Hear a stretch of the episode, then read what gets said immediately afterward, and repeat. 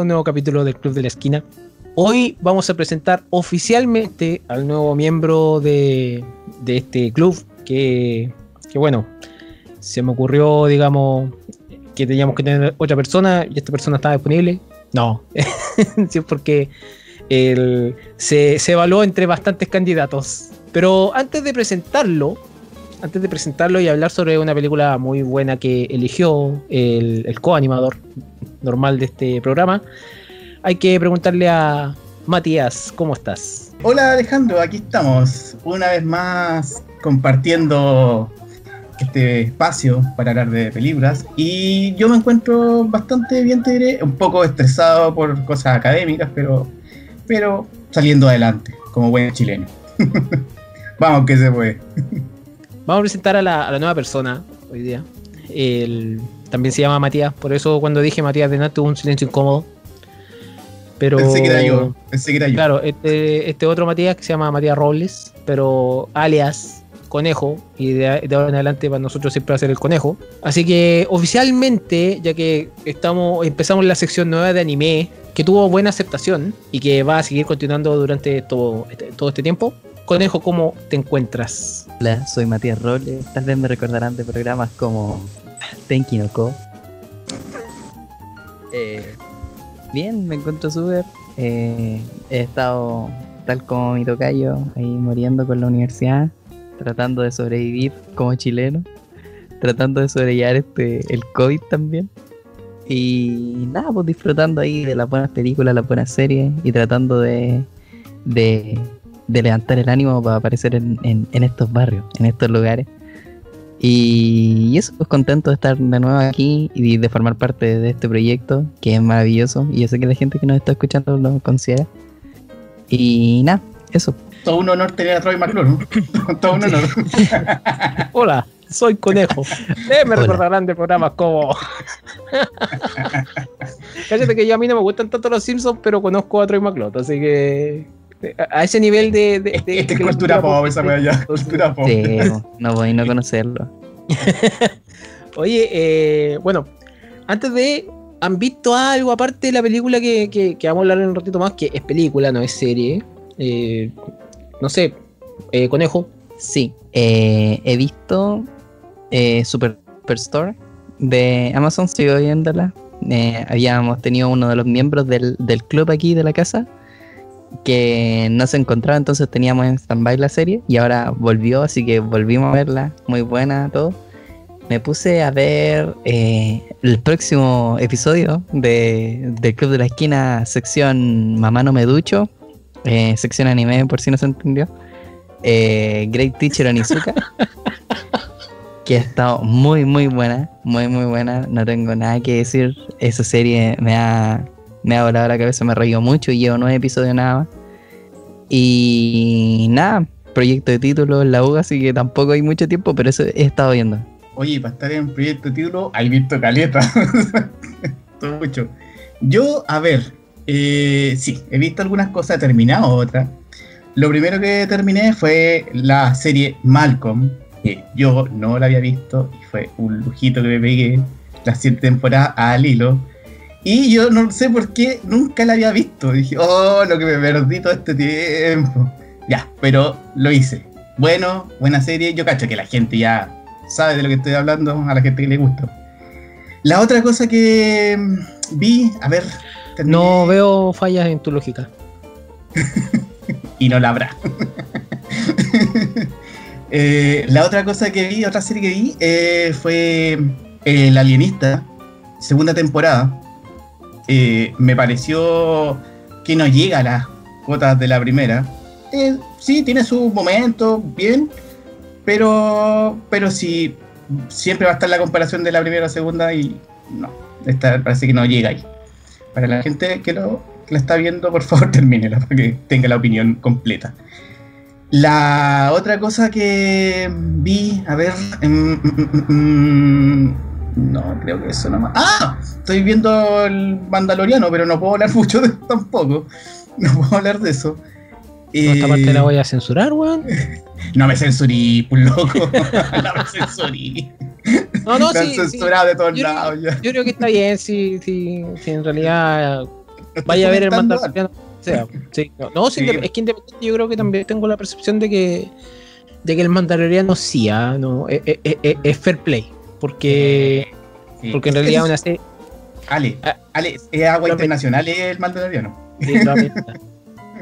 Mira, Ah, mira, el conejo nos está mostrando la, la polera del La conejo. Vader. yo soy tu padre. Y eso, po, eh, eso es lo que estaba viendo. Eh, bueno, empecé a ver de nuevo capítulos sueltos para acordarme de Shingeki no Yoki, que es la que van a. Se, se no viene la, la próxima, el próximo mes, la última temporada, para terminar ahí. Se me olvidó que viene la última temporada. como que ya, para mí todavía es lunes. Medio evento. Todavía es lunes, todavía. todavía es lunes. Todos los días son domingos. No, sí, estoy, estoy, estoy más o menos así porque llegó un momento de mi semana en que yo ya no sé en qué día estoy. A pesar de que, bueno, esta ciudad supuestamente está en fase de transición y bueno, está todo abierto. El Ale vive como en la cámara, en la cámara del tiempo de Goku. Es que, es que- es que en realidad en un momento me perdí. O sea, si no es porque, no sé, eh, dan el. No sé, ya ni siquiera veo tele, entonces.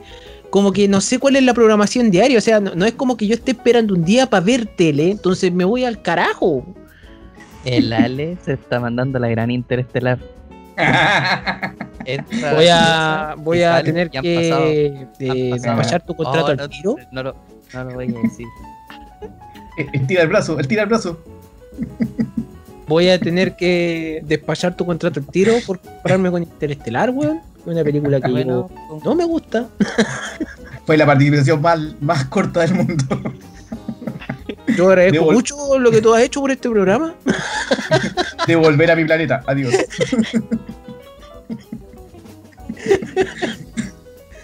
madre, te fallé.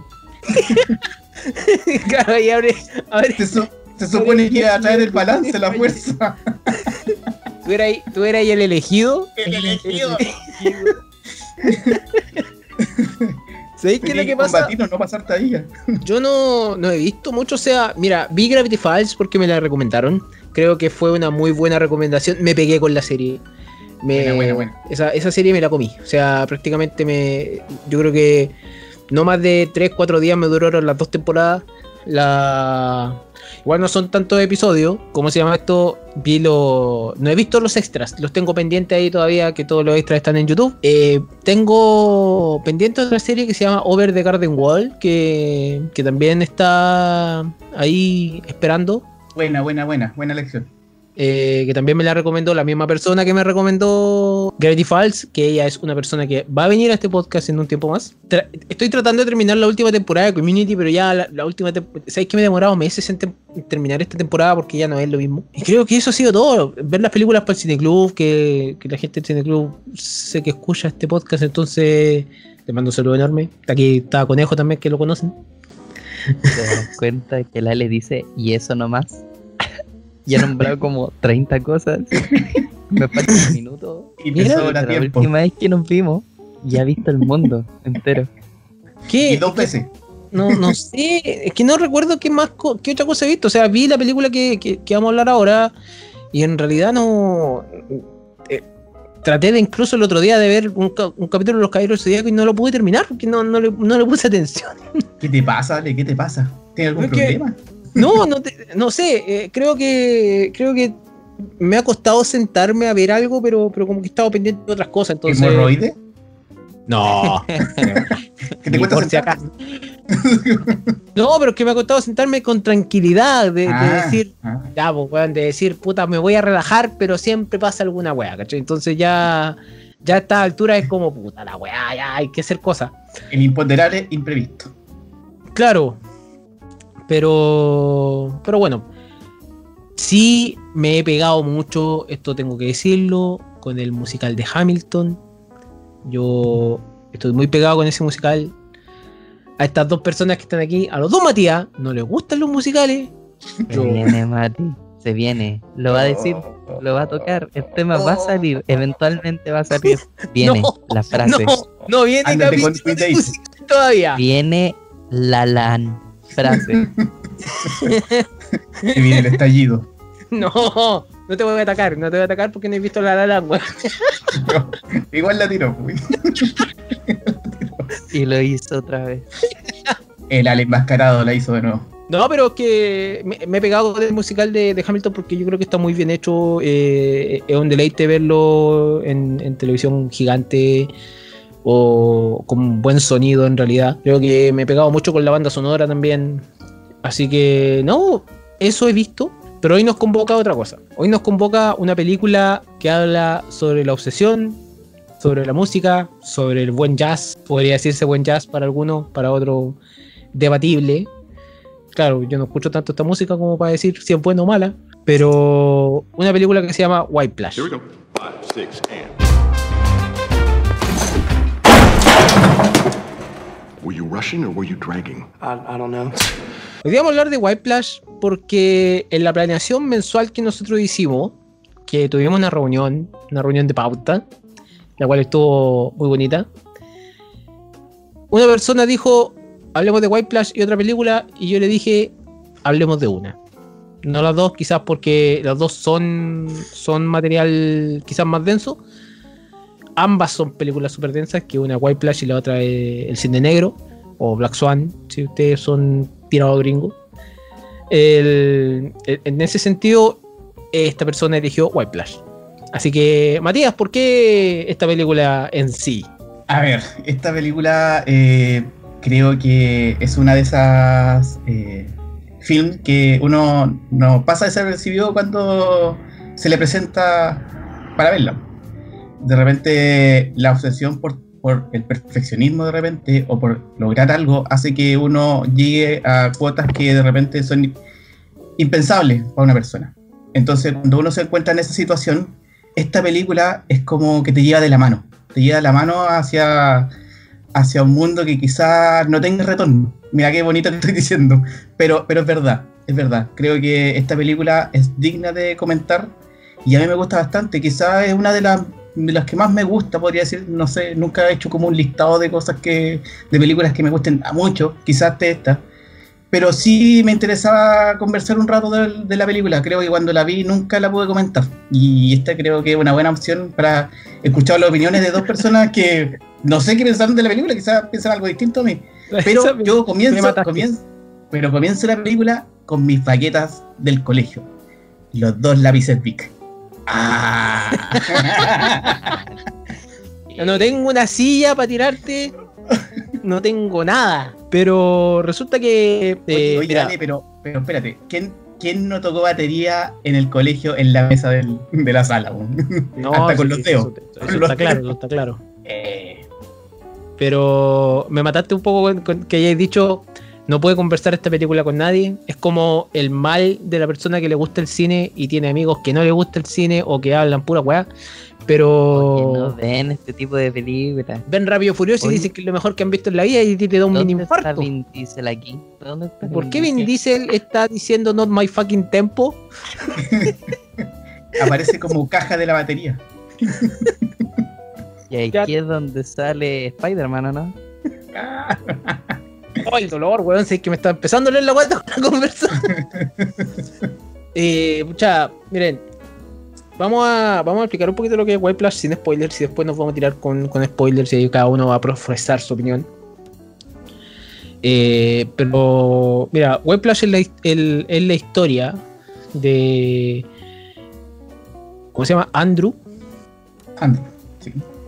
el actor Miles Teller, que Miles ha aparecido en bastantes películas, creo que sus películas siempre tienen un, motivo, la mayoría de sus películas siempre tienen un motivo muy emocional, de, cargas que quizás son muy dementes, que, me, ha gustado, por ejemplo, eh, Gracias por su servicio y, Donde solo los valientes van, creo que son dos películas que realmente logran sacar a relucir su, actuación. Igual hay una comedia, me parece, también con él. Y hay otro tipo más, como por ejemplo Los Cuatro Fantásticos, pero no vamos a hablar de eso. Uf, uf. Pero creo que en realidad es la historia de él tratando de ser un músico connotado, un baterista connotado, y que por alguna razón, motivo o circunstancia llega a la, a la clase de eh, Fletcher, profesor Fletcher, interpretado por eh, J.K. Simmons.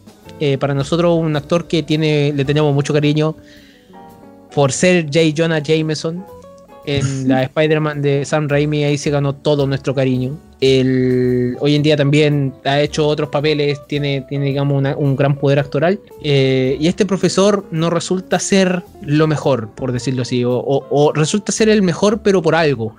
Y es porque es lo suficientemente estricto, que llega a ser tan estricto que llega a incomodar, llega a la violencia física, llega a la violencia psicológica, tratando de sacarle lo mejor a sus alumnos, tratando de sacar el jugo. Y que la historia se desarrolla en base a que ambos, digamos, son el uno para el otro, por decirlo así. Eso es lo que puedo explicar sin spoilers, porque al fin y al cabo la historia es súper simple en el sentido de que Andrew quiere ser mejor como, como músico, ¿no?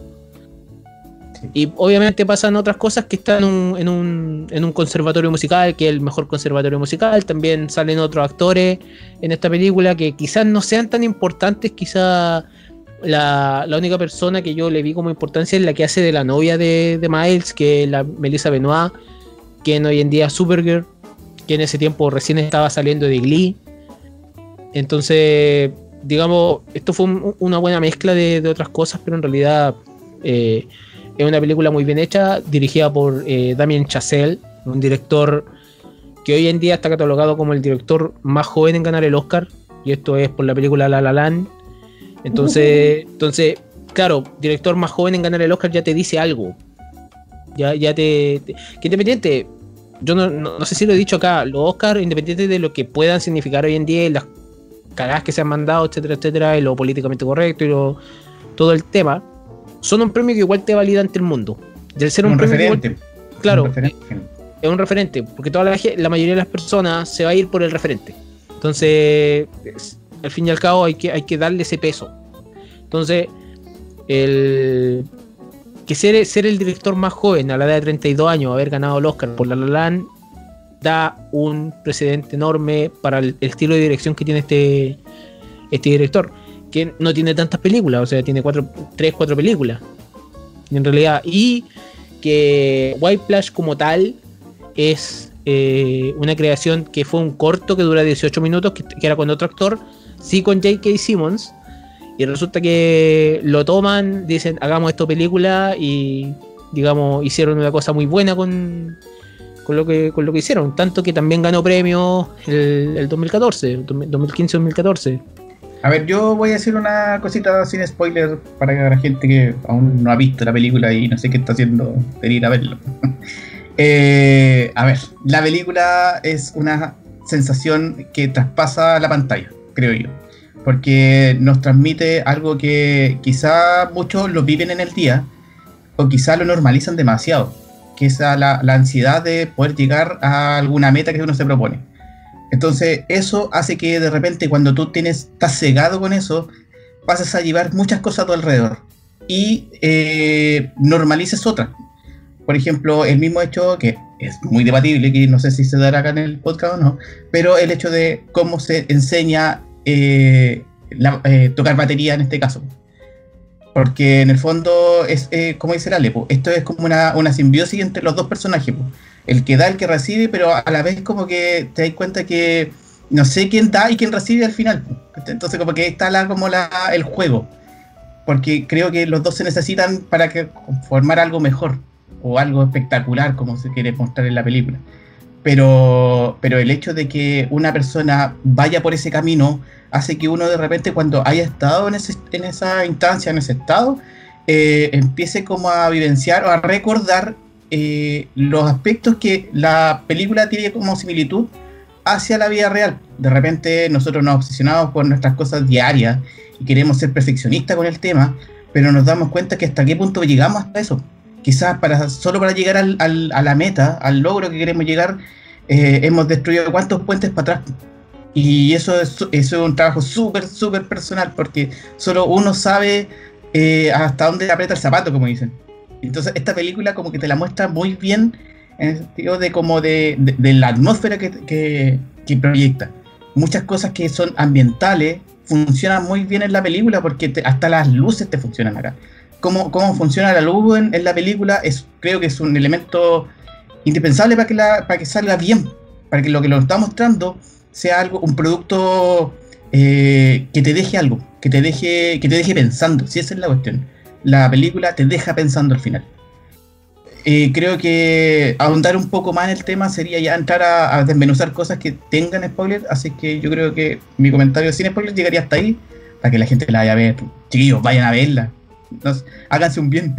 Sí, esta, película no está disponible en, en No, muchos no lados, así que usted la, la tiene que buscar. Pero, pero bueno, en, ese- en algún momento me acuerdo que estuvo en Netflix. eh, no sé si estará en Amazon, no sé si estará en algún otro servicio de streaming. Pero, pero en realidad es una película que vale la pena ver porque una- no, no es la- no es una película de domingo, ¿ah? es, es una película de... Es una película para ver tranquilo y para pensar, creo que, que- que te tiene que meter. Entonces, eh, en ese Sí. sentido, súper bueno. Conejo, no sé si tenía algo que decir. Nada, que cuando la vayan a ver tengan comida a mano, confort, todo, porque es de estas películas que genera, que puede llegar a generar sensaciones súper fuertes.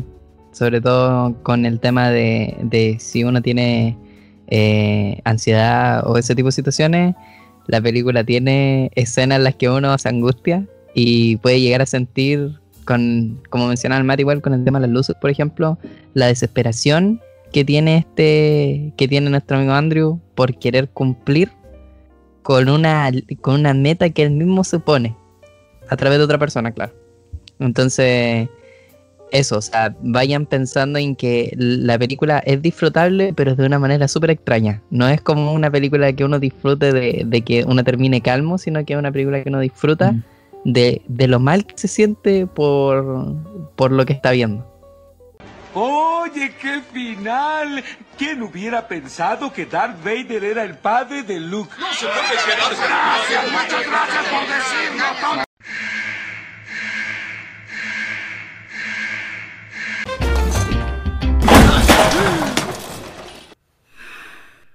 ¿Por qué supones que te arrojéis así, Janiman? Eh, a mí esta es una película que me gusta. Me gusta bastante. Creo que es una buena elección en realidad partir noviembre con esta película. No sé si me dio ansiedad. Creo que esta es la segunda o tercera vez que la veo en realidad. Creo que he visto la escena un montón de veces en, YouTube o alguna cosa así porque, porque al fin y al cabo son buenas escenas. La temática para mí es que esta vez el visionado fue distinto porque me identifiqué tanto con el, con el alumno como con el profesor. Y eso me, me identifiqué porque entendí más el personaje, entendí más el, el tema de, de decir, ok, hemos sucumbido ante la presión, hemos sucumbido al hecho de querer cumplir la, la demanda que nos coloca la misma, la misma profesión que tú querés tener y al mismo tiempo dejar cosas de lado, como por ejemplo cuando este tiene el descaro de terminar con Melissa, Melissa Benoit, de decirle, eh, tú no eres un aporte en mi vida, y chao. ¿Qué te pasa, weón? Eh, Es que ni siquiera es como que le diga que un- es un aporte o no, le dice como vas a ser un obstáculo así. Y queda como. claro, no. entonces no, es, es cuático, es cuático que este, este personaje, por eso, Miles Teller siempre es un personaje que en sus películas tiene una evolución cuática, mental, y, y en realidad eh, lo hizo muy bien y es bastante creíble la actuación. Lo ves en, en su ojo, lo ves en los primeros planos que te coloca esta película, lo ves en los planos donde la atención se va a la mano del profesor. O sea, ni siquiera así de inteligente fue la película que ni siquiera tú pescáis las caras de los personajes, pescáis las manos del profe. Y, Mm, sí. y en realidad encuentro que eso es brillante, ponerte esa atención así. Pero al mismo tiempo también me, me sucumbí al, al hecho de compararme un poco con el profe porque a todos nos ha tocado en algún momento enseñar algo y quizás cómo lo enseñáis. Pues, o sea, si lo enseñáis de la manera del profe, claro, no tirando una silla, pero puede ser parecido a gritando, diciendo alguna cuestión, porque igual el profe juega sucio, pues weón. Igual el profe habla con el alumno, le pregunta, oye, ¿qué- ¿cómo es tu vida? En, en el caso, mi mamá se fue cuando era chico y el, y el profe después la primera weá que le dice cuando lo reta, por algo te dejó tu mamá, po. Y tú que hay como, oh, weón. Ah, Hoy día ese Oh. loco, o- obviamente sabemos que hoy en día lo que pasaría, pero, pero más allá de eso, es, es el hecho Hola, de lo que... Libre. que-. pero sí, bo, claro, más allá, profe. claro, una, una foto del Funeki. el, más, allá de, más allá de eso, el, los estados de cambio de- del profe, el profe va de 0 a 100 en nada, pero es porque el profe manipula el 0 al 100. No es como un cabro chico que no puede controlar sus emociones o una persona que no puede controlar sus emociones, sino que el profe va de 0 a 100 en nada y, y de la nada. Y, y a veces va mucho más allá del 100, va al 200, al 300, a pegar una cachetada, a tirarte algo, a, a querer venganza en algún momento, porque, porque la, la escena, la escena de la, vengan la venganza de la venganza de la venganza, o sea, prácticamente en esta película la venganza se sirve bien en un plato caliente. Y, Claro. y no en un, en un plato frío, aquí no, hay meticulo, eh, ahí no hay, no hay un pensamiento meticuloso, el profe lo hace, pero obviamente todo pasa en un, en un ratito. Pero aún así, creo que al día de hoy me reí tanto, pero me reí porque yo decía, esta escena es demasiado buena, yo no puedo creer que no me fijé, que no me fijara en, en ese momento de que esta escena es demasiado buena. Digo, por ejemplo, la escena final. O sea, todo porque tenían que tocar Caravan, Whiteplash y de repente le pega otro tema. No, hoy día, ¿sabéis lo que, va, lo que va a pasar? Que te voy a invitar a tocar, pero vamos a tocar eh, la gasolina de, de The Yankee. Tú te querés matar. Gasolina. Claro, y tú te querés matar pues, porque tú no te sabí. Por ejemplo, ya, ponte tú. No, no te gusta esa música. Oh, pero es que es una Sí, patada. es verdad, te gusta el jazz. Claro. Igual es, una, es una patada, es una patada en el estómago con tantas ganas que en realidad yo vi cómo escalaba esta película fue increíble. O sea, el- el- el- la película también fue de 0 a 100, pero a su ritmo. Para darnos un final que quizás también es... eh, que en realidad no es que quizás sea, es así para mí. Es un final que es satisfactorio, que no tiene por qué seguir, que no tiene por qué decirnos qué es lo que va a haber después puedes inferirlo, puedes deducirlo, pero no puedes saberlo directamente. Que eso es también un gran mérito que tiene la película. Pero eso, estoy hablando mucho, estoy hablando solo de las maravillas de esta película, así que por favor, expláyense ustedes, pues, weón. Estaba tan emocionado hablando. Mati, para ti, para ti fue satisfactorio el final, o sea, tú lo disfrutaste, porque por lo menos a, a mi percepción yo, yo lo disfruté. O sea, creo que, que esa mirada que se pegan al final, cuando termina de tocar y está todo sudado y como tiritón y sabe, sabe, se pone y dice, me la saqué, lo logré, por fin. Dime que estás orgulloso, Chifu. Y lo mira el pelado y el pelado está parado ahí con su, con su dedito estirado, pensando, lo logré por fin. Y los dos están en ese estado en el que dicen, finalmente gané. Los dos como que se miran y dicen, te gané. Logré que te convirtieras en lo que yo quería. Y el otro dice, te gané, me convertí en lo que yo quería.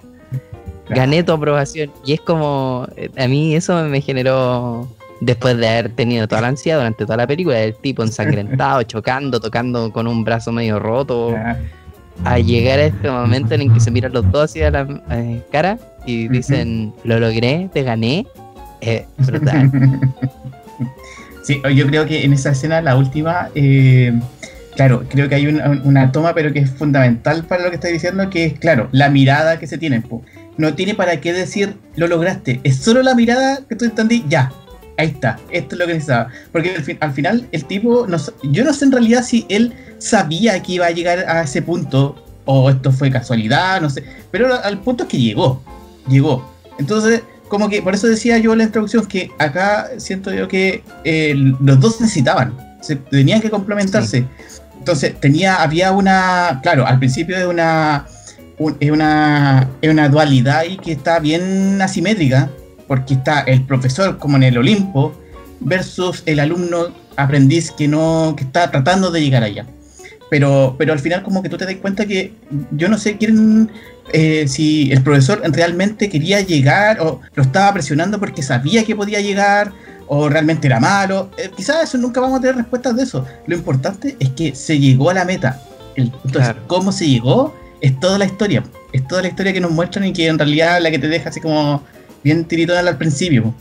Eh, yo lo otro, lo otro que quiero como rescatar, y debe ser una de las pocas películas que la escena eh, del principio, el primer acto, para mí es como in- incluso un poquitito más importante que al final. Porque siento que la primera escena te muestra toda la película, te muestra, pero en sentido metafórico.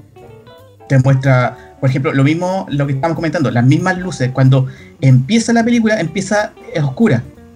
Después se empieza a escuchar un, redoble de la caja de la batería. Y para el momento y aparece la imagen. Aparece la imagen. Y lo primero que vemos es al tipo ensayando. Entonces, y nos va mostrando un pasillo.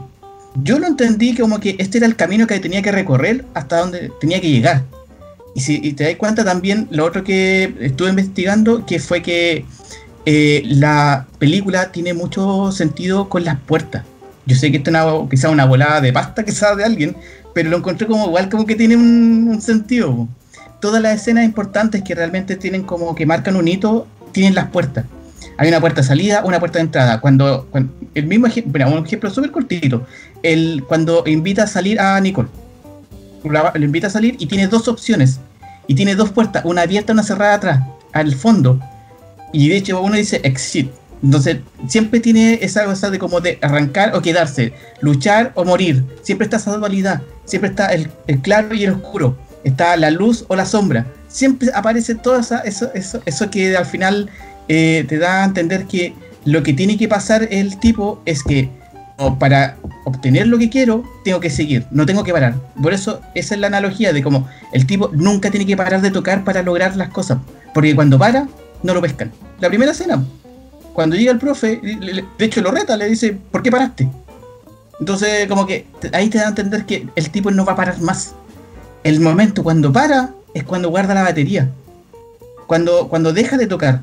Y el dato, el dato rosa que es muy, muy bonito y entretenido es que es la única parte en la película donde no suena una batería, suena un piano.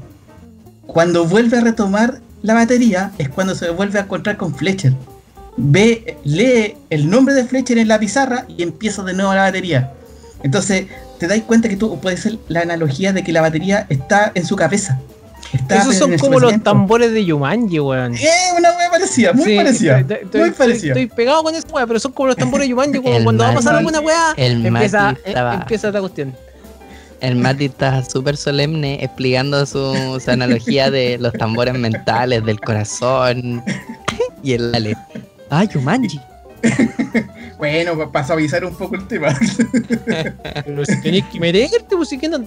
Sí, eh, lo que dice el Mati, a mí lo que dice el Mati igual es verdad, ¿cachai? O sea, yo no, yo no lo dije porque al fin y al cabo lo estuve pensando todo el tiempo que vi la película ahora, el hecho de cómo juega el, el- tema de la iluminación. En, en esta película juega muy bien, son luces amarillas, son temas amarillos, no tienen tanto color, y el amarillo igual significa ese, ese tema de como traición de que te van a dar el- el, el- golpe bajo que te da el profe, que se lo da todo. O sea, cuando, la primera vez que, se, que aparece el profe, para poder, o sea, la- de las primeras veces que aparece el profe, cuando aparece atrás de la puerta la silueta y dice, hoy día no, se va, se fue.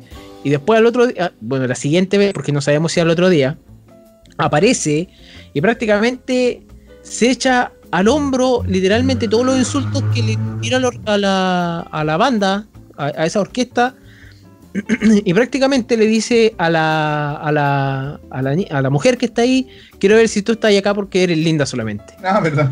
Prácticamente ella toca, toca mal y dice, Sí. me lo dejaste muy claro, sigue para adelante. Entonces, ese tipo de cosas el profe juega con eso. Si tú ves la eliminación de esa, de esa escena, igual es muy inocente, muy, es muy, ¿cómo se llama? Eh, es muy fría. Pero Mm. pasáis a la sala de él, es una cosa cálida, es una cosa que también es súper oscura, que, que- en, un, en un momento yo dije, la sala esta representa completa oscuridad, representa un mundo completamente distinto porque cuando hace llorar eh, a- al, al Andrew, Andrew después se va ya fuera de día y tú como que, oye, ¿en serio es de día esta cuestión? Adentro es un mundo totalmente distinto. Que ni siquiera en eh, esa vez que después se quedan en la, en la noche hasta la hora de las cachas, digamos, practicando eh, los, tres, ba- los tres bateristas hasta que le salga el, el- el- El sonido. la técnica. Tiempo. La técnica. Tempo. Sí, la técnica esa que tienen que, que- que hacer es cuático porque tú ves, ya el reloj dice como la, como la 11 y termina como las 2 de la mañana, o sea, están pero chatísimos y, y- por culpa de ellos todos se, se quedaron, no, y al otro día pasa lo que pasa, el tema del accidente, el tema de que él también va a tocar con, con el brazo, con el cuerpo, yo mierda, porque igual él, chocó. Y, también el hecho de, tener en su cabeza de que él, a pesar del accidente, tener que llegar a la sala de, concierto. Tener que estar ahí, esa, esa presión que se puso, porque el loco estaba con esa presión tanto que tú veías al personaje irse al carajo. Oye, cabrón, cabrón, eh, usted, ah, aprovechando que dijiste lo del, lo del accidente, ¿ustedes sabían que el, el, director tuvo un accidente mientras se grababa y que era con un auto? Sí. No, yo, Claro, entonces yo no sé qué tanta similitud tiene con eso, pero algo debería haber ahí. Algo le puso la, eso cosecha. pensado mientras estaba recuperando, dijo, oh, esto quedaría bien. Que el, guion, el guion de esta, bueno, el guion de esta película es del mismo director, pues acuérdense que el director hizo el corto, o sea, si no fuera por el corto esta película no existiría. O, o, o quizá hubiese demorado más en llegar. Pero en realidad creo que, que, está muy bien ejecutado, creo que está muy bien, muy bien dicho y creo que es, que es que a mí me gusta la temática de venganza que de repente se transforma porque tra transforman al personaje, el personaje dice que no quiere no quiere no quiere decir nada, pero como que después nosotros inferimos que él dijo algo para que el profe lo echaran de, del conservatorio. Resulta que después se encuentra él con el bar, con el tema del piano, y hablan así todo bien. Y tú ya como que ya entiendes que el que habló fue el Andrew para que lo echaran, porque descubres por qué el músico que supuestamente habla el profe que se murió en un, en un, accidente de auto en realidad se había suicidado por la presión, por ansiedad, por depresión. Ahí empieza toda la escena de la venganza, pues tú veías a Andrew así como recuperarse bien, ya va a, esto va a salir bien de aquí, aquí va, va a pasar algo bueno y viene el tema, la temática de la venganza. O sea, vamos a tocar un tema del cual yo no te dije. Y claro, se lo toma por sorpresa, no sé qué, en un tiempo. Claro, la, la, idea de él era acabar con la carrera de Andrew antes de que empezara. Y claro, Andrew abraza a su papá, acepta las cosas como son, porque su papá también. Hay, hay una escena que es muy buena que no hemos hablado de ella. Eh, o hay una parte que es muy buena.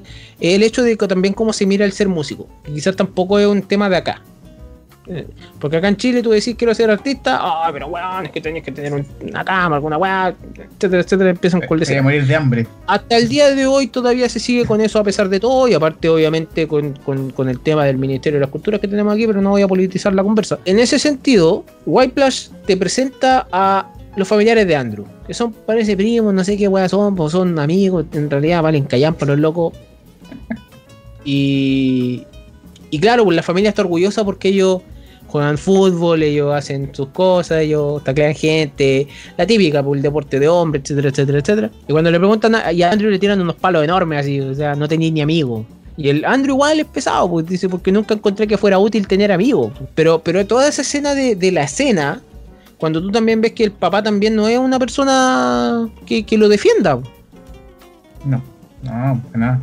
El, no, de, hecho, de hecho en la mesa se pone bien tenso el tema porque en realidad como que eh, Andrew quiere, no sé, poner en la, en, la palestra que él ha logrado algo, pero nadie lo está pescando en la casa porque hay otros referentes que son sus hermanos, sus primos, no sé qué es lo que eran los familiares, en cual, claro, a, en visión de ellos, eso era mucho más importante que lo otro. Entonces, claro, el, el, otro, el Andrew le saca en cara que es una liga universitaria donde está triunfando, ¿no? Pues no, no, no es nada la, la, media, la media cuestión, pues. Claro, y ahí le saca en cara otras cosas. Entonces se pone muy intenso porque al final te das cuenta que eh, hasta en la casa era no, era tan bien visto el que se dedicara 100% a ser un artista, incluso al mejor artista, porque eso es lo que quería llegar a ser. Y, te das cuenta cómo, cómo funciona la balanza ahí, porque está súper desbalanceada en, en, en, en, el sentido de poder expresar eh, cuáles son sus motivaciones y cuáles son sus logros por ahí también hay otro hay otra cadena de frustración que va llevando a Andrew hacia los ensayos po. súmale todos los que todos los que tiene con el profesor en la familia tampoco tiene mucho apoyo entonces una bomba de tiempo no po. entonces no, no, nos sorprende para nada que todo el proceso que, que tuvo po. pero por eso es importante igual destacar el tema de que si no fuera por Andrew en esta la película no se daría como se da porque no. tiene todo en contra o sea tiene el profe que lo presiona demasiado y que él no sabe si es que lo hace porque le ve potencial o si lo hace porque simplemente es un viejo mala onda. Tiene a la familia que está en contra, que no le valora lo que hace, pero el Andrew aún así quiere seguir intentándolo. Y esto va de nuevo de la, de la mano de que eran el uno para el otro. El profesor tóxico y demandante con este alumno que lo único que quiere es dar lo mejor de sí, cueste lo que cueste. Porque al fin y al cabo, para mí, eso es como un mensaje que me hizo pensar harto la película y es el tema de hasta qué punto yo me esfuerzo o hasta qué punto voy a dar de, de, mi vida eh, completa fuera de mi pasión para llegar a cumplir esa meta que tengo.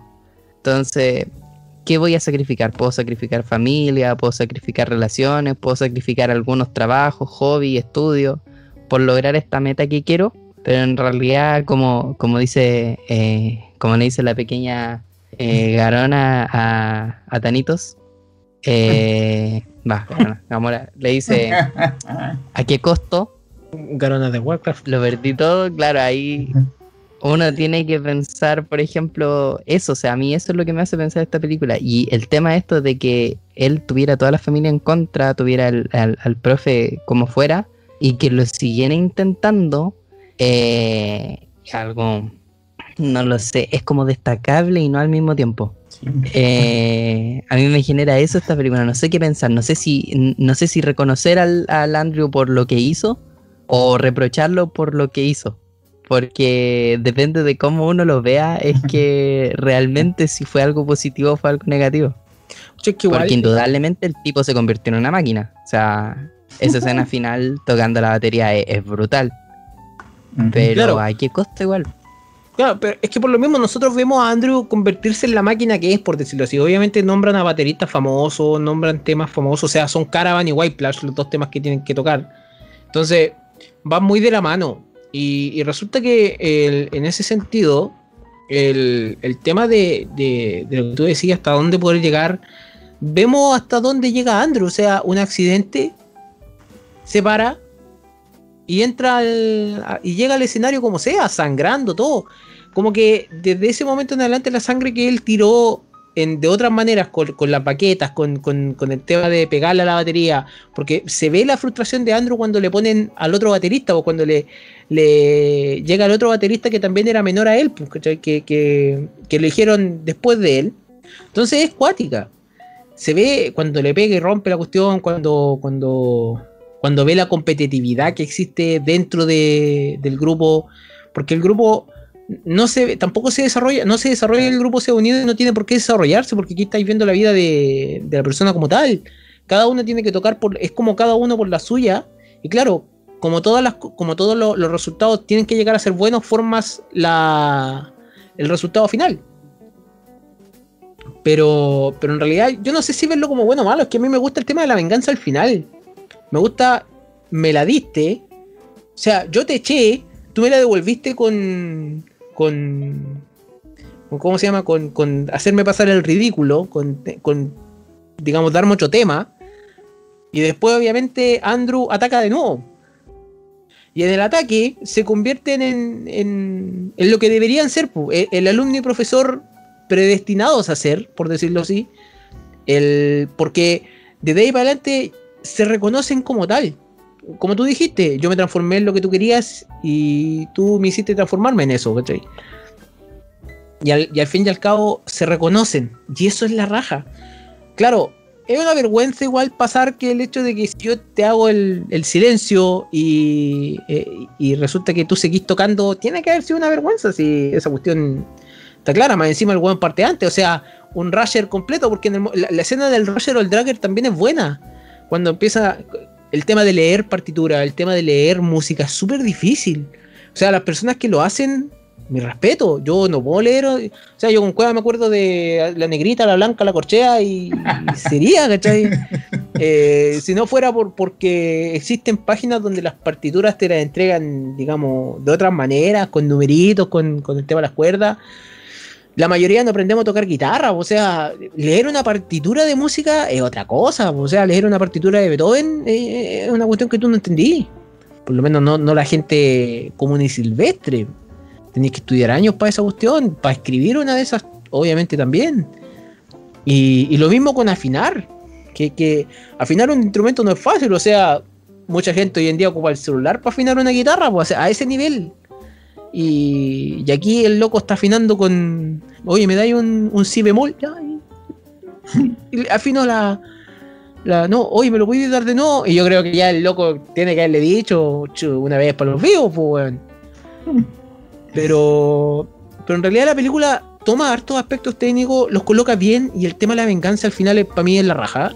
Es lo que más destaco, el hecho de, de dos fuerzas que se terminan chocando y que al final terminan uniendo. Que el choque de esas dos fuerzas es tan fuerte que obviamente el rechazo estuvo en eso.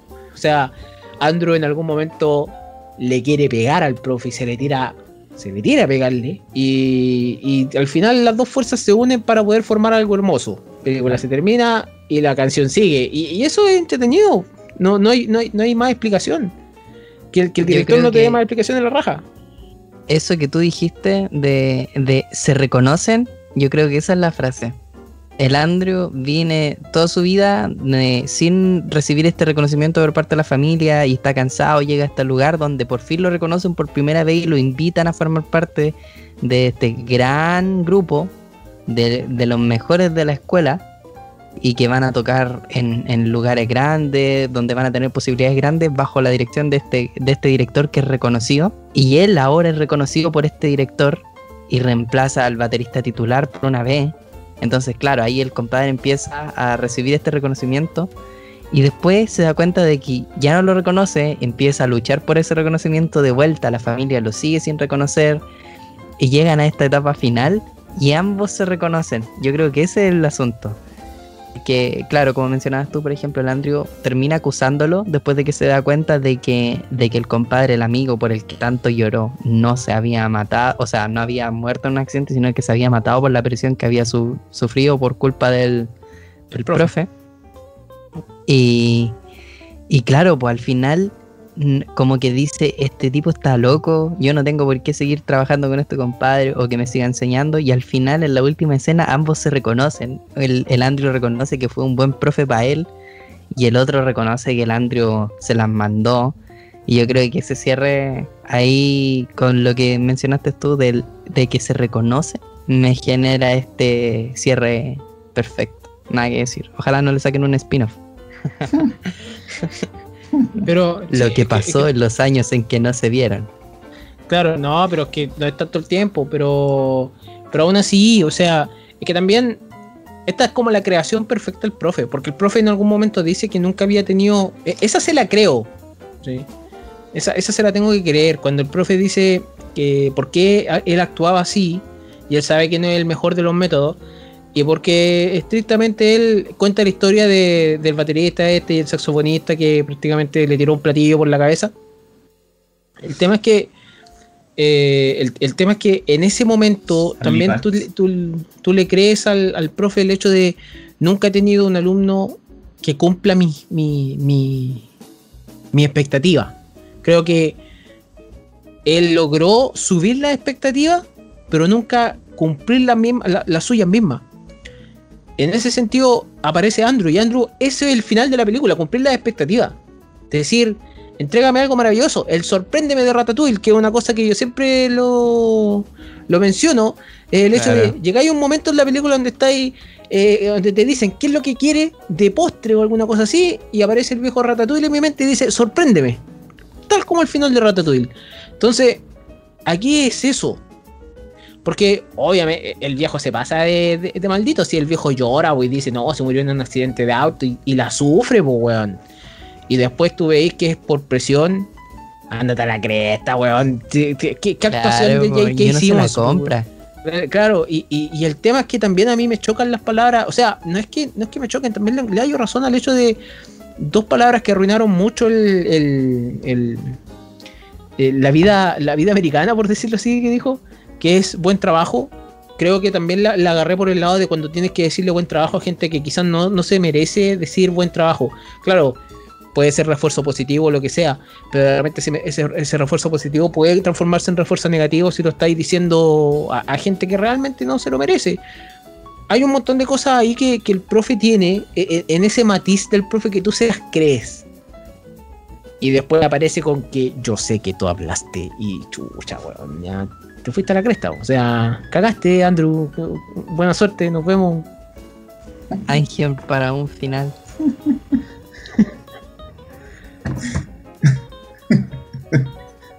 Dale, Mati, yo sé que tú quieres decirlo. Mira, eh, es que sé que estaba escuchando atentamente lo que estaban diciendo. Y se me vino como un pensamiento, un- una idea. Y estaba tratando de recordar el punto de que les tengo una pregunta en realidad. ¿Ustedes recuerdan quién cuenta la historia? ¿Quién la cuenta? ¿Se acuerda? ¿Quién la está contando? El, el Andrew, ¿no? Andrew, ¿no es cierto? sí, Andrew pues, cuando lo están entrevistando. Ya. Entonces, entonces nosotros estamos viendo la historia en los ojos de Andrew, ¿no es cierto? Entonces, pero nunca, nunca no- nos muestran lo que está pensando Andrew. Siempre nos muestran lo que, lo que él está relatando. Como, como lo que él, como lo que pasó en la historia en base a lo que nos está contando. Entonces, hay muchas cosas que yo estaba, pensando que hay muchas cosas que, que él pudo haberlas inventado incluso para que el relato de él fuera coherente para lo que quería. Esto, esto del fin justifica los medios, aquí es como que es bien onírico. Entonces, como que esta misma, esta misma historia que nos cuenta el profe de que se le murió un alumno y que después, claro, eh, está llorando y después se le como que se le pasa de la nada, así como. Entonces, pensaba quizá esa cuestión ni siquiera fue la contaron así, pues. la realidad quizás fue otra y él en su cabeza lo transformó así. Que igual, espérate, espérate, es que, es que igual no se le pasó, no se le pasó de un, de un- de un rato para otro, porque el No, no, día no, anterior estaba ya afectado, el profe se veía afectado cuando el Andrew le dice, cuando Sí. el Andrew prácticamente le cambia el- le pone al nuevo loco, al Connelly, que el, Sí. el cabrito ese que dice que, que el profesor que Fletcher solamente ladra y no muerde, y él Sí. obviamente nuevito, y Andrew Sí. se ríe caleta cuando lo cambian y lo mandan al carajo. Pero en ese momento está afectado. El otro día es como ya el- la parte final. Les voy a contar una historia. Esta es la historia de este cabrito. Y a ensayar. Y chao. Claro, sí, pues, sí, no, sí, está bien lo que estás diciendo, pero sigue siendo, en el contexto de que lo está contando él. Entonces, cualquier relato que no, que nos aparezca en la película es el relato de él. Por ejemplo, también otra, otra cosa que, vamos, entre comillas, refuerza lo que estoy diciendo, es que la competencia que tiene entre los bateristas. Está, están súper caricaturizados las competencias. Está el loco que se supone que era menos que él y les, se saca mucha ventaja en el momento cuando empieza, pero era para potenciarlo. ¿cachai? El, el- el- el Fletcher lo puso ahí para potenciarse supuestamente al, a Andrew, para que fuera mejor, para que tuviera una competencia, para que no se quedaran los laureles. Entonces, por eso lo puso. Pero, pero nosotros nunca vamos a ver si eso fue realmente lo que pasó, si no fue que la visión de él nomás. Por eso como Ah, que me estoy es dando esta vuelta bien grande. Tengo, tengo un conflicto con que digáis que la historia está contada a los ojos de Andrew. Porque yo creo que está contada de una manera súper neutral. No, yo no si contada, que, es que si estuviera contada a los ojos de Andrew, la película literalmente tendría la línea de voz en off. Y no tiene líneas Es que, de voz en off. es que a eso voy, po, a eso voy. Que no, no estamos, no estamos en la cabeza de él. Claro, pues si no estamos, en la cabeza el de él, no relato de él. que, es que no puede ser así, pues la, la película está contada de una manera. Claro, obviamente se carga aún al lado del personaje, pero no creo que esté contada solamente para Andrew. Porque Claro, también porque- estáis viendo porque- el otro lado. No, pues, No ves viendo, la vida ejemplo, del profe. Pero estamos viendo, por ejemplo, la opinión de Fletcher desde su punto de vista. Solo estamos escuchando lo que él nos repite a nosotros. ¿Cómo lo vemos nosotros? Ni nada. Claro. po. Pero Mira, que y el, hay- otro, el otro ejemplo que tengo, el último, el último. Y, y esto es lo que más marco de lo que estoy pensando. Que, que realmente, ¿qué pasó con la carpeta? ¿Cómo desapareció? Porque en ningún momento sabemos quién la sacó. Se, supuestamente se perdió. Pero en ese minuto no pasó nada, po. Entonces pasaron muy, muy pocos segundos en que coloca la carpeta en la, en la silla y después desaparece. Pero eso fue el catalizador para que él pudiera avanzar a otro nivel. Para que él fuera titular. Entonces, como que esa justificación hace que avance. Pero eso es la visión, eso es lo que pasa, es lo que nos está contando él. Porque no sabemos que realmente si la carpeta existió, quizás se le perdió, quizás la escondió. Y eso no nos está eso- mostrando eso. Mira, esa, esa otra cosa. Lo que pasa es que, para mí, por lo menos, tengo un problema con verla que solamente está contada del lado de Andrew, porque para mí, el personaje que más se desarrolla en ese sentido, o mientras menos se, se vea un personaje, no significa que no esté desarrollado, que es el profesor. Fletcher nos da la información que necesitamos, no necesitamos más. Si, si, si le hubiésemos conocido el pasado Fletcher, la película quizás no hubiese sido buena, porque humanizaríamos al profe. Creo que en realidad en esta película no se necesita humanizar al profe. Tú lo humanizas en la escena del perdón, entre comillas, perdón, en la escena del piano, en la del bar. que tú ves que el profe puede tocar calmado, ¿cachai? Pero tú no necesitas más. Tú lo que estás viendo es la historia de un cabro de superación nomás, de, de, de, de, de obsesión más que superación. Para mí es eso. No es que esté contada a los ojos de Andrew, está contada para Andrew. Que, que otra cosa. Pero, y la, la cuestión de la carpeta, creo que el profe le, le mandó a uno de los cabros a sacarla. No sé si será una escena eliminada, pero a mí me hace sentido el hecho de que el profe le haya dicho, robe la carpeta a ese weón y el que lo haga, porque no sé, se gana puntos, queda en el asiento para siempre, no sé, pues, ¿cachai? Pero yo creo que el profe era capaz de hacer eso. Creo que, que- creo que a mí me da la impresión de que encontrar un baterista para, para una banda de ese tipo es súper difícil. Un baterista que te pueda seguir ese ritmo, que no se equivoque, que, que no se equivoque, que no ceda ante la presión. Claro, cedió ante la presión, pero te prepara para no ceder ante la presión en el verdadero, en, el verdadero concierto. Entonces, si vamos para ese lado, yo creo que mandó a hacer la cuestión para poder decir, ok, Andrew ambicioso, probemos su ambición. Sí, podría ser, sí, podría ser un montaje fácilmente. Yo con el tema de, de cómo cuenta la historia o quién cuenta la historia, me pasa que eh, sí comparto con el Mati, por ejemplo, el tema de que muchas de las interacciones son como contadas por Andrew.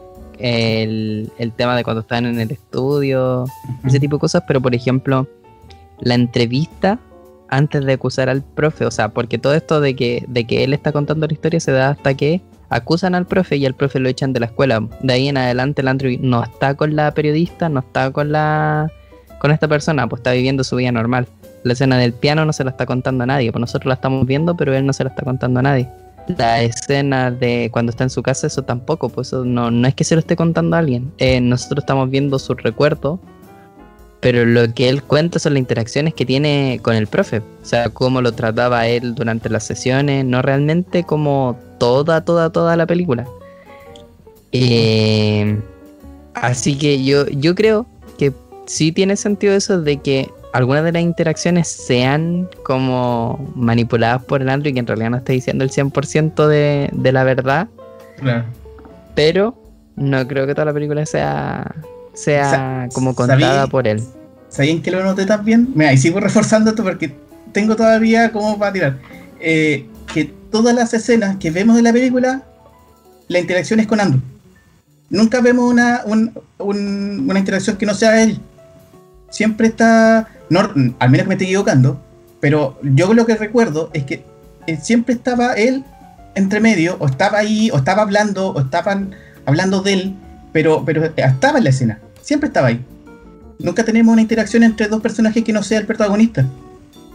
Y eso Pero, me, me- Pero es que eso, eso también te lo explican, po. Andrew en algún momento dice que él no tiene amigos y no le ve utilidad. Entonces, si vamos a tener una persona sola, ¿por qué la haya a tener acompañada? En, en- en el sentido de acompañar, porque los únicos momentos que lo vimos acompañado fue en la. En la o sea, se ve cómo es la actitud de Andrew en, en la primera cita que tiene con, con, con la chica, con, con Melissa Benoit. Que, que, que están hablando una cuestión y después hay un silencio incómodo porque no saben qué hablar. Y él empieza a criticar la- el tema de la escuela, por qué va a la escuela que va, y la- ella le pregunta por qué le va a la escuela, él, él va a la escuela que va porque es la mejor. Entonces, se nota desde ya que Andrew ni siquiera está buscando. Es, es- es la típica persona que dice, yo vine aquí a estudiar, no vine a perder el tiempo, yo vine aquí a hacer mi trabajo, no vine a ser amigo. Eso, eso define harto a Andrew como personaje, porque te está diciendo el bueno es un solitario, el bueno le da lo mismo lo que opina el mundo. Entonces cuando el profe le dice, claro, el profe después lo trata como papá. Que, como, como su papá le como él le hubiese gustado que su papá lo tratara, porque se nota que su papá es un weón que a pesar que no lo entiende, porque eh, compra las palomitas y las compra con, con esas cosas medio raras adentro que tú, que lo único que dice Andrew, como por el lado, y el papá en la escena del cine le dice, no te entiendo. Pero el profe lo entiende. El profe lo, lo- el profe le dice, eh, ah, ningún baterista en tu familia, o sea, tú escuchar, tenés que escuchar a los grandes, etcétera, etcétera, etcétera. Claro, lo trata como un papá, lo trata con esa confianza. Claro, el profe sabe que ese es el mejor camino para abrir a una persona y decir, mira, te voy a contar un secreto en tres segundos, que a los tres segundos después voy a usar en contra tuya. Eso es, es una cosa que no sabemos que sabemos en ese momento.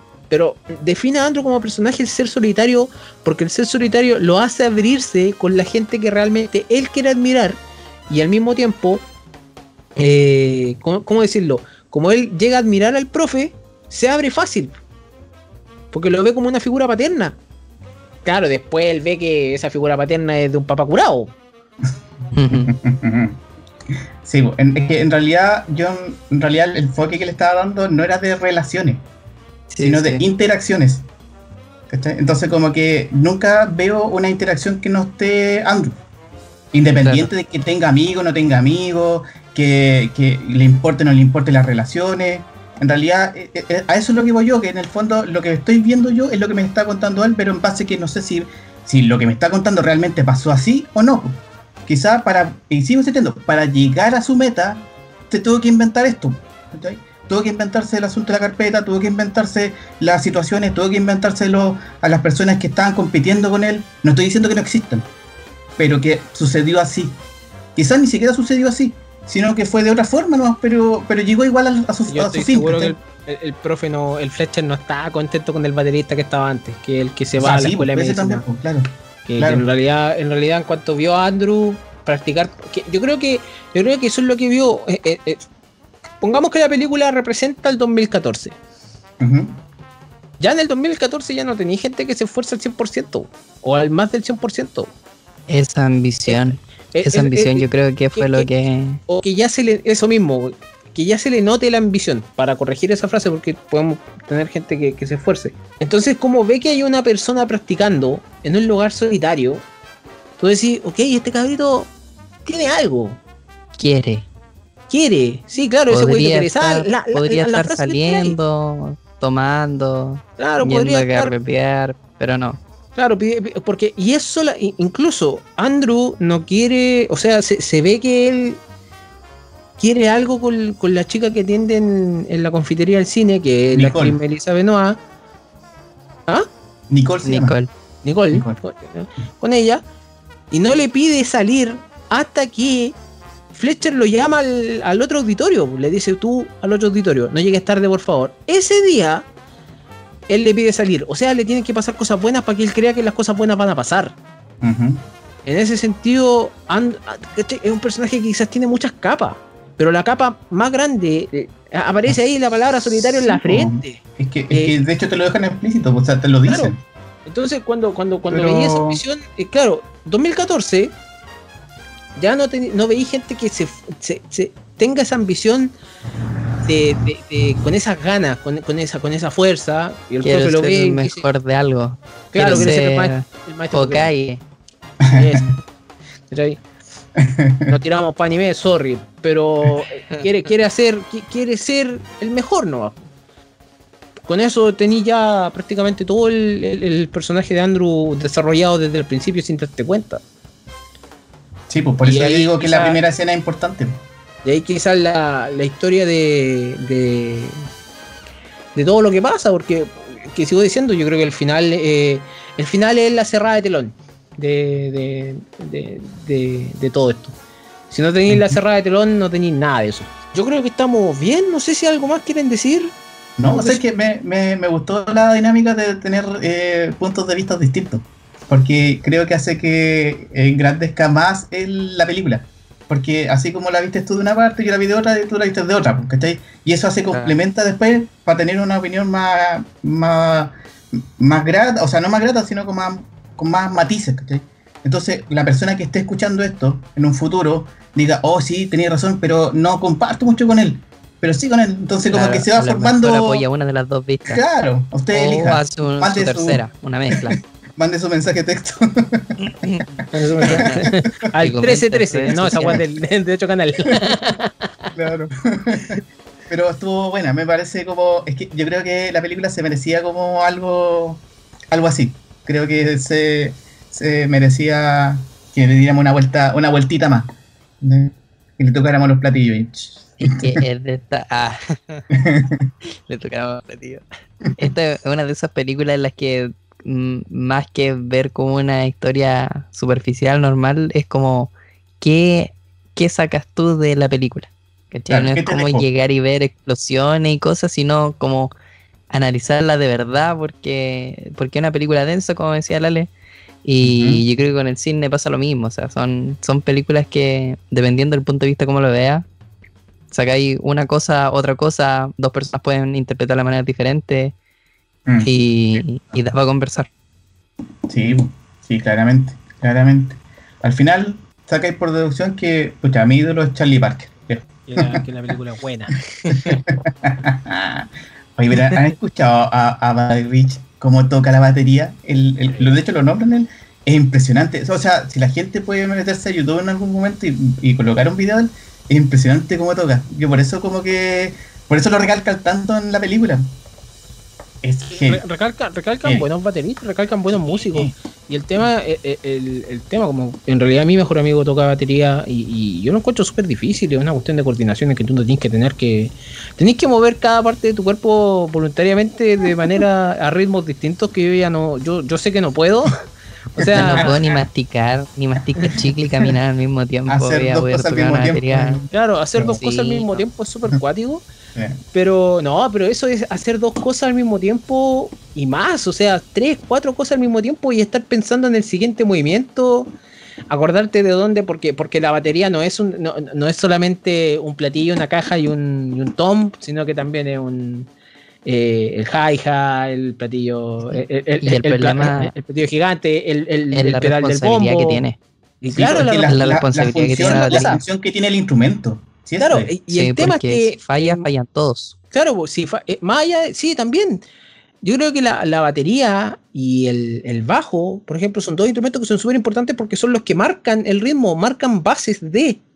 Quedan de la mano. y, y claro, y van muy de la mano. Quizás la batería es mucho más importante que el bajo en realidad, pero, pero aún así, o sea, eh, eh, es entretenido porque el, el, eh, ¿cómo se llama? Andrew empieza a tocar eh, Caravan y le da el pase al contrabajo para que, empie- para que empiece a entrar. Si esos dos no entran bien, no tenéis base de canción. Entonces, chuta, El profe te saca la chucha. el profe te saca la cresta mismo. lo, tira, lo tira al público para hacer Te crowdsurfing. tira de la silla. ¿Para qué Pero-? ¿Para qué? Claro, eri- pero está bien el tema, eh, está, bien, está bien hablar de esta película, así que eso sería. Sí, pues, cuídense cabros, sigan en las redes sociales. Un, un gustazo tener al Mati Conejo, digamos, acá hablando, que le dio como su toque, fue bacán eso. Y bacán. Nos vemos en una próxima sesión. acá de, de, de conservatorio. De conservatorio en la esquina. El conservatorio de la esquina, claro. La cuarentena de la esquina. La cuarentena de la esquina. ya, chiquillos, que estén muy bien. Chao, chao. eh, Adiós. Adiós. Adiós.